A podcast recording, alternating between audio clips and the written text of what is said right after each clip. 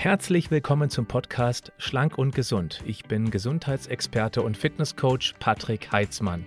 Dieser Podcast ist mir eine Herzensangelegenheit, weil ich dich unterstützen möchte, dass du noch fitter, gesünder und schlanker wirst.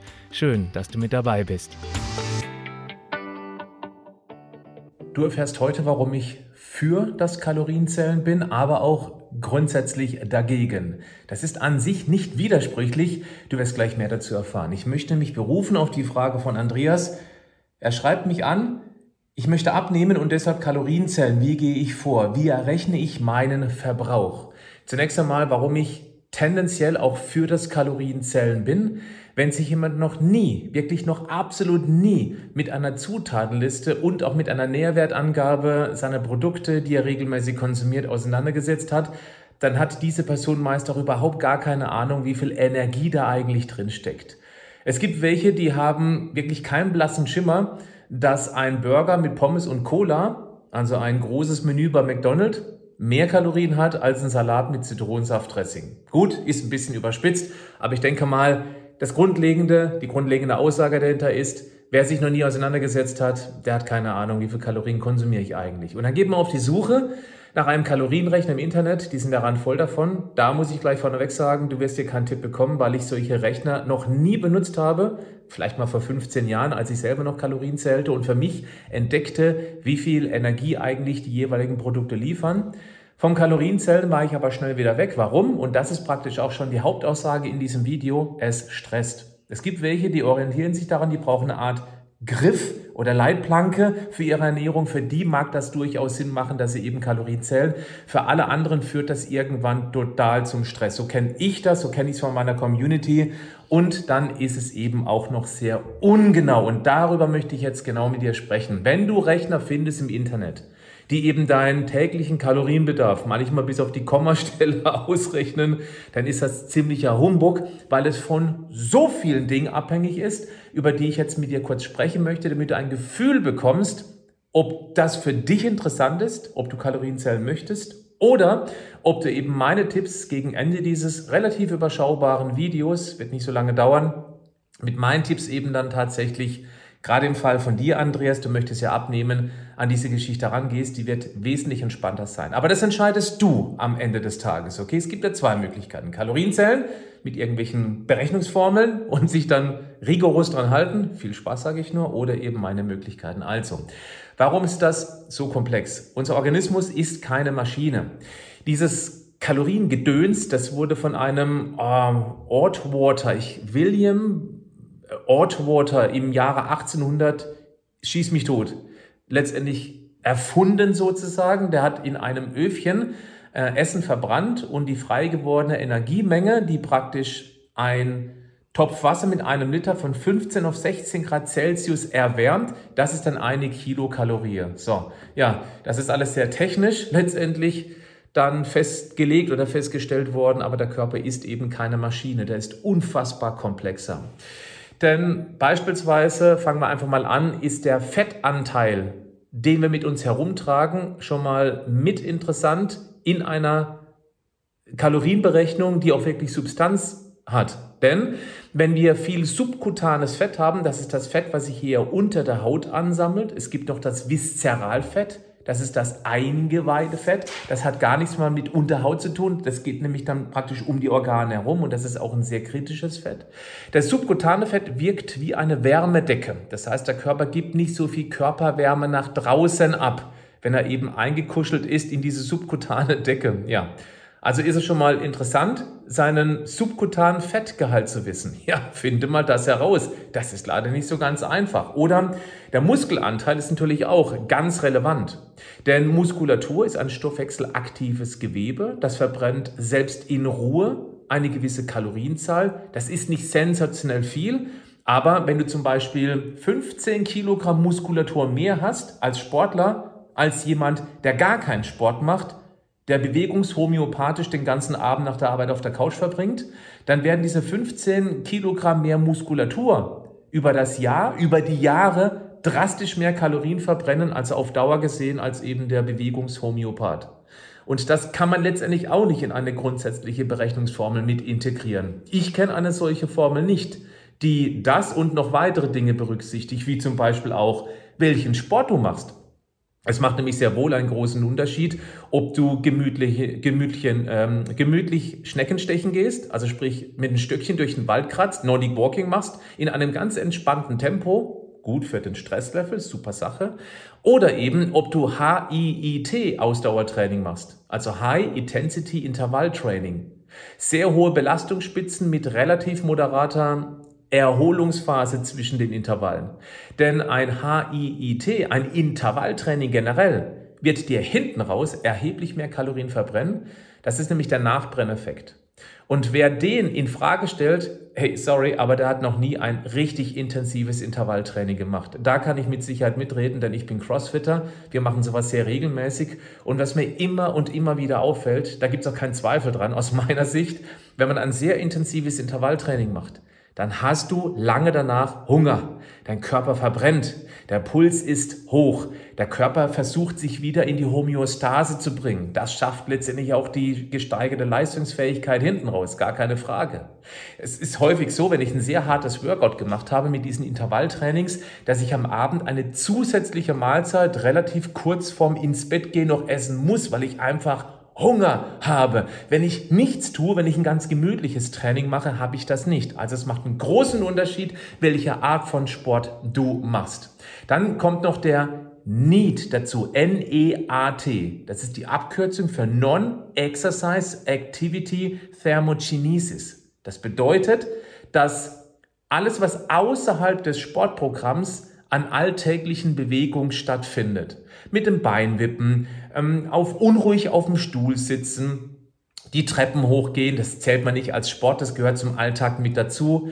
Dann ist natürlich auch ein großer Unterschied, ob jemand, das ist der Durchschnitt, nur 1500 Schritte am Tag geht oder jemand, der beispielsweise Verkäuferin ist, diejenige, die eben dann 15.000 Schritte am Tag geht. Das ist kein Sportprogramm an sich, das ist der Need. Und da gibt es auch himmelgroße Unterschiede, himmelweite Unterschiede, die letztendlich auch nicht in solche Berechnungsformeln sehr genau integriert werden können. Und das macht einiges aus. Dann ist es auch abhängig von der Schilddrüsenaktivität. Wenn jemand beispielsweise in der Vergangenheit schon viele stark kalorienreduzierte Diäten gemacht hat und seine Urzeitüberlebensprogramm regelrecht in die Schockstarre gezwungen hat, der Körper sich deshalb überlebenswillig darauf ähm, fokussiert hat, möglichst wenig Kalorien unnötig zu verbrennen und genau deshalb auch die Schilddrüsenaktivität runtergeregelt hat. Das heißt, das aktive Schilddrüsenhormon T3 dann inaktiviert hat, nennt sich dann Reverses T3, ist ein bisschen kompliziert jetzt, aber was ich sagen möchte ist, wenig Kalorien oder auch, Achtung, andersrum, viel Stress im Alltag reduziert die Schilddrüsenaktivität nach unten und die ist das Gaspedal im Stoffwechsel. Viele Menschen laufen eben eher oder dappen eher auf der Bremse rum, sozusagen. Und da, das kann man auch nicht mit einrechnen. Dann auch beispielsweise das Mikrobiom, das heißt die Besiedelung deines Darms mit diesen Billionen und Aberbillionen von Bakterien. Es gibt ja verschiedene Stämme. Zwei möchte ich mal gegeneinander gegenüberstellen. Einmal die Bacteroidetes und einmal die Firmicutes. Wer beispielsweise sehr viel mehr Firmicutes hat, muss wissen, dass genau diese Bakterienstämme oder dieser Stamm aus eigentlich unverdaulichen Ballaststoffen zum Teil Energie generieren kann.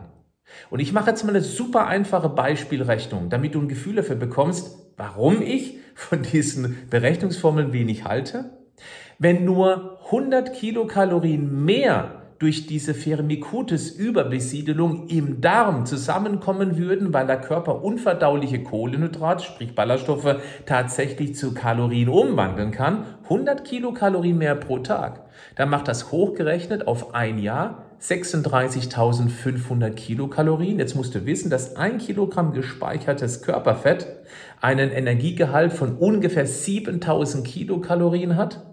Das ist manchmal ein bisschen verwirrend, weil ein Gramm Fett hat ja eigentlich 9,3 ähm, Kilokalorien, also 9300 Kilokalorien pro Kilogramm Fett. Das Körperfett hat eine etwas andere Zusammensetzung, deswegen ist es ein bisschen weniger, es sind 7000 Kilokalorien. Wenn wir jetzt diese 36.500 Kilokalorien mehr verwertetes Essen durch diese 7000 teilt, da komme ich auf über 5 Kilogramm Körperfett. Nur weil ich eine andere Bakterienbesiedelung habe und wenn beide genau die gleiche Kalorienzahl zu sich nehmen. Verstehst du? Also auf das Jahr gerechnet macht das eine ganze Menge aus. Auch die Nahrungszusammensetzung macht einen großen Unterschied aus. Beispielsweise, wenn ich eben, so wie die meisten, mich eher proteinarm ernähre, dafür viele auch gerne komplexe Vollkorn, Kohlenhydrate, und eben auch moderat Fett, dann musst du wissen, dass wenn man Fett und Kohlenhydrate in Energie umwandelt, die Energiewährung des Körpers ist das ATP, das Adenosintriphosphat, dann braucht der Körper Energie dafür, für diesen Umwandlungsprozess, für die Umbauarbeit. Du kannst also von der Energie, die du zuführst, drei bis fünf Prozent abziehen. Drei bis fünf Prozent. Wenn du aber eben sehr viel Protein in der Nahrung hast, da musst du wissen, dass um Protein, sprich Eiweiß, in Energie umzuwandeln, haben wir einen thermischen Verlust, einen Wärmeverlust, einen Arbeitsverlust von ungefähr 25 Prozent gegenüber drei bis fünf Prozent beim Kohlenhydrat und Fett. Das heißt wiederum, wenn ich mich proteinreicher ernähre und habe exakt die gleiche Kalorienzahl wie jemand, der es eben nicht macht, der sich von Kohlenhydraten und Fett ernährt mit wenig Protein, dann wirst du einen erheblichen Vorteil haben durch diese proteinreichere Ernährung. Wird in solchen Berechnungsformeln selbstverständlich nicht berücksichtigt, weil es einfach nicht geht. Dann kommt auch noch, ähm, ähm, der letzte Punkt, den ich jetzt noch mit reinpacken möchte, ist die Außentemperatur. Unser Körperkern ist ja ständig auf knapp unter 37 Grad Celsius geheizt. Und diese Heizung braucht Energie das ist auch mit der größte Kalorienverbraucher überhaupt im menschlichen Organismus. Und wenn es draußen beispielsweise 30 Grad Schattentemperatur hat, was im Sommer ja wirklich nicht ungewöhnlich ist, dann verbraucht der Körper natürlich viel weniger Kalorien, um den Körper auf diese 37 Grad zu heizen, als wenn ich bei 10 Grad draußen im T-Shirt rumlaufen würde oder bei minus 10 Grad, selbst wenn ich dick eingepackt bin, weil alleine über den Kopf, über die Hände verlieren wir ungefähr 30 bis 40 Prozent unserer Körperwärme. Das macht also alles letztendlich was aus und deswegen bin ich sehr skeptisch mit diesen ganzen Berechnungsformeln. Wenn du jetzt abnehmen möchtest, ja, dann musst du natürlich ein Defizit erreichen. Sonst wird der Körper nicht an seine gespeicherte Energie rangehen. Und nochmal, ein Kilogramm Fett hat 7000 Kilokalorien, also braucht man auch ein bisschen Geduld in diesem Defizit. Denn der große Fehler, den viele machen, ist, sie machen eine Radikaldiät. Und ich weiß nicht, wie viele Videos du schon von mir gesehen hast, aber dieser Punkt ist unglaublich wichtig. Eine Radikaldiät ist nichts anderes als eine simulierte Hungersnot, auf die unser Organismus sich hunderttausende Jahre einstellen konnte in der menschlichen Evolutionsgeschichte. Und wenn du abnehmen möchtest, der Körper weiß nicht, dass du jederzeit essen könntest, der reagiert auf ein drastisch verringertes Kalorienangebot, indem man eben die Schilddrüsenaktivität verlangsamt. Ich mache es mal super einfach. Die Schilddrüse ist wie eine Streichhölzchenfabrik. Sie produziert ein noch nicht brennendes Streichholz. Das ist das sogenannte T4. Und dieses T4 wird im Organismus angezündet zu einem brennenden Streichholz, die aktive Form des Schilddrüsenhormons. Das ist das T3-Schilddrüsenhormon. Kann man übrigens mittels Blutbild messen, nennt sich FT3, FT4, also freies T3, freies T4. Und die sollten sich im oberen Bereich des Referenzwertes, der auf dem Laborzettel steht, angesiedelt sein. Wenn es irgendwo im unteren Bereich ist, sagt der Arzt, alles in Ordnung. Ich sage dir, da ist nichts in Ordnung. Du fährst mit angezogener Handbremse praktisch ähm, herum und das wird eben deinen Erfolg drastisch mindern. Wenn du aber eine Radikaldiät machst, dann ist das so, als ob du Radikaldiät bedeutet Stress für den Körper, es wird Cortisol ausgeschüttet und dieses Cortisol macht mit diesem brennenden Streichholz das hier, es wird ausgeblasen. Und damit hast du ein, kein freies T3 mehr, kein brennendes mehr, du hast ein ausgeblasenes. Kann man auch messen lassen, heißt Reverses T3, RT3 sozusagen. Harte Kalorienrestriktion ist keine gute Idee, um abzunehmen. Außer du wendest einen kleinen biochemischen Trick an, nämlich die spezifisch dynamische Wirkung, die ich aber auch schon genannt habe. Du gibst dem Körper die Energie, hauptsächlich in Form von Eiweiß. Du erhöhst einfach deinen Eiweißanteil. Es geht nicht um eine brutale Eiweißmast. Es geht darum, dass du eben von wenig Eiweiß auf moderat Eiweiß nach oben fährst. Dann hast du alleine durch diese thermische Wirkung, wie vorhin erwähnt, 25 Prozent Verlust von dem zugeführten Eiweiß durch den Umbauprozess, das hast du schon mal als Defizit, ohne dass du dem Körper weniger Kalorien zugeführt hast. Er bekommt genügend Energien, vor allem Proteine sind unheimlich wichtig für alle möglichen Prozesse. Das nächste ist heftiger Sport. Viele versuchen auch dieses Kaloriendefizit durch unmöglich lange Sporteinheiten irgendwie zu erzwingen. Achtung, ein sehr langes Sportprogramm ist Stress für den Körper. Und was Stress macht mit dem brennenden Schilddrüsen T3 Streichholz, das habe ich dir gerade eben erklärt. Ist also auch keine gute Idee. Das nächste, was häufig in Kombination mit viel Sport gleich viel Mineralienverbrauch plus reduzierter Kalorienzufuhr, diese Kombination wirft noch ein ganz anderes großes Problem auf, nämlich dein Körper wird in einen Nährstoffmangel hineingetrieben. Es gibt einen Begriff, den nenne ich sensorischen Hunger. Das bedeutet, der Körper braucht immer eine gewisse Anzahl an Vitaminen, an Mineralien, an, an ähm, Spurenelementen, an Aminosäuren, sprich Eiweiß, an hoch ungesättigten Fetten. Und wenn die über eine Dauer, über längere Dauer zu wenig in den Organismus kommen, dann meldet der Körper Hunger an.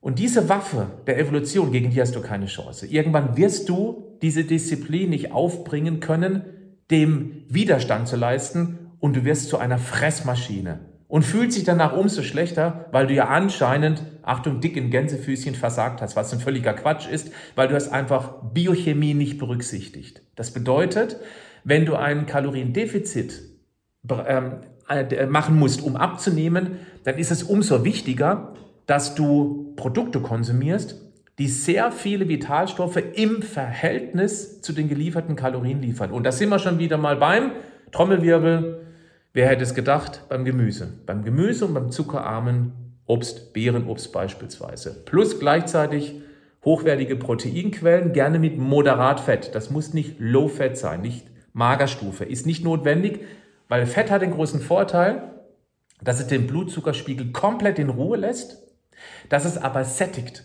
und dann auch lange sättigt.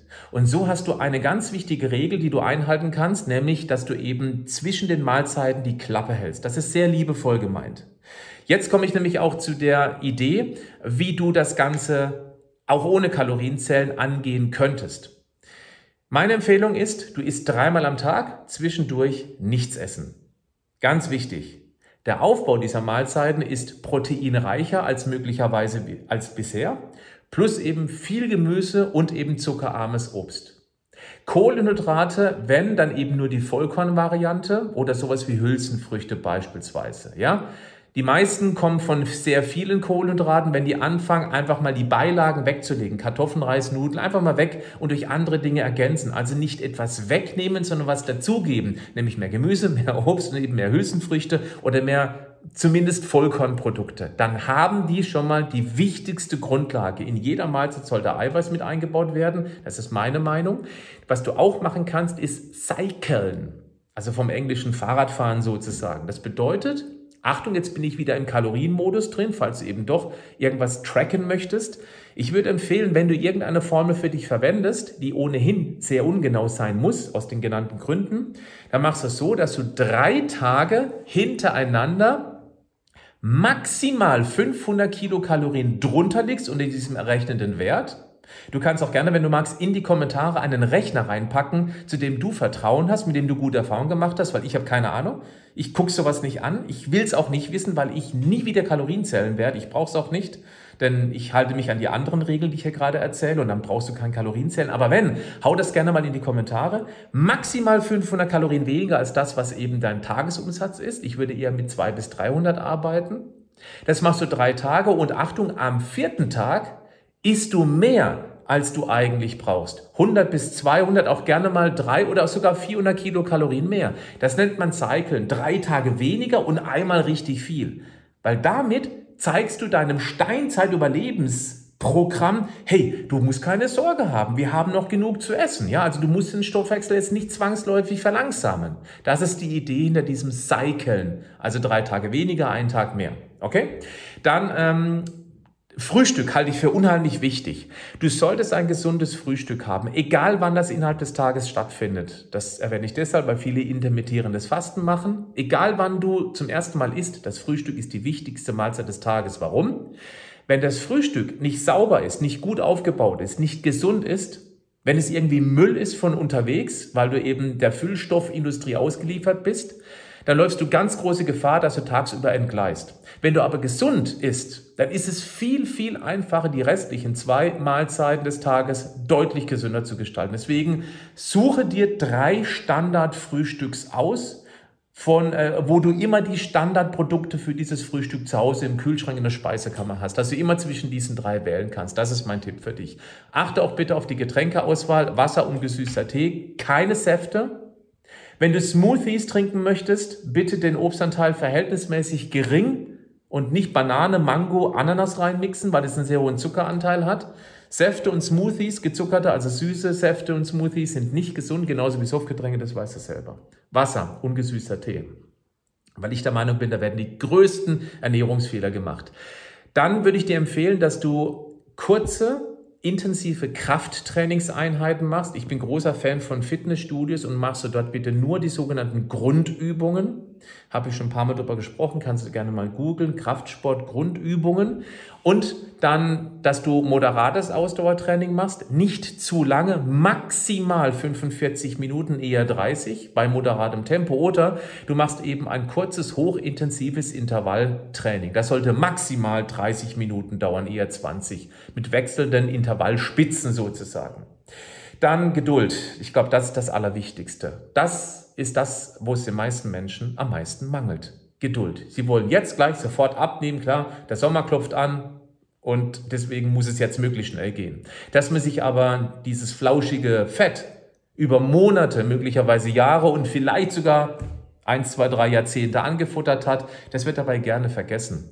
Und an das, an was sich der Körper schnell gewöhnt hat, was schnell ist gut, gewöhnt hat, das ist nicht so schnell zu reduzieren. Deswegen lass dir bitte Zeit. Denke schon jetzt an den nächsten Sommer und den kannst du stramm aus dem Strumpf. Da kannst du wirklich eine sehr gute Figur hinzimmern, wenn du dir eben auf dieser Strecke Geduld lässt. Wenn du dir unsicher bist, mit diesen ganzen Informationen, die ich dir gerade hier innerhalb von etwas mehr als 20 Minuten geliefert habe, dann habe ich einen Buchtipp für dich. Ich habe 14 Bücher veröffentlicht, geschrieben und mein letztes Buch, finde ich, ist mein bestes. Viele von euch kennen das schon. Die Feedbacks sind sensationell, alleine schon, weil es sind 300 Seiten, fast 300 Seiten, mit 60 Rezepten, die ratzfatz zubereitet sind. Und dieses Buch bekommst du nach Hause geliefert für 6,97 Euro. Das sind praktisch die Produktionskosten und Lieferkosten.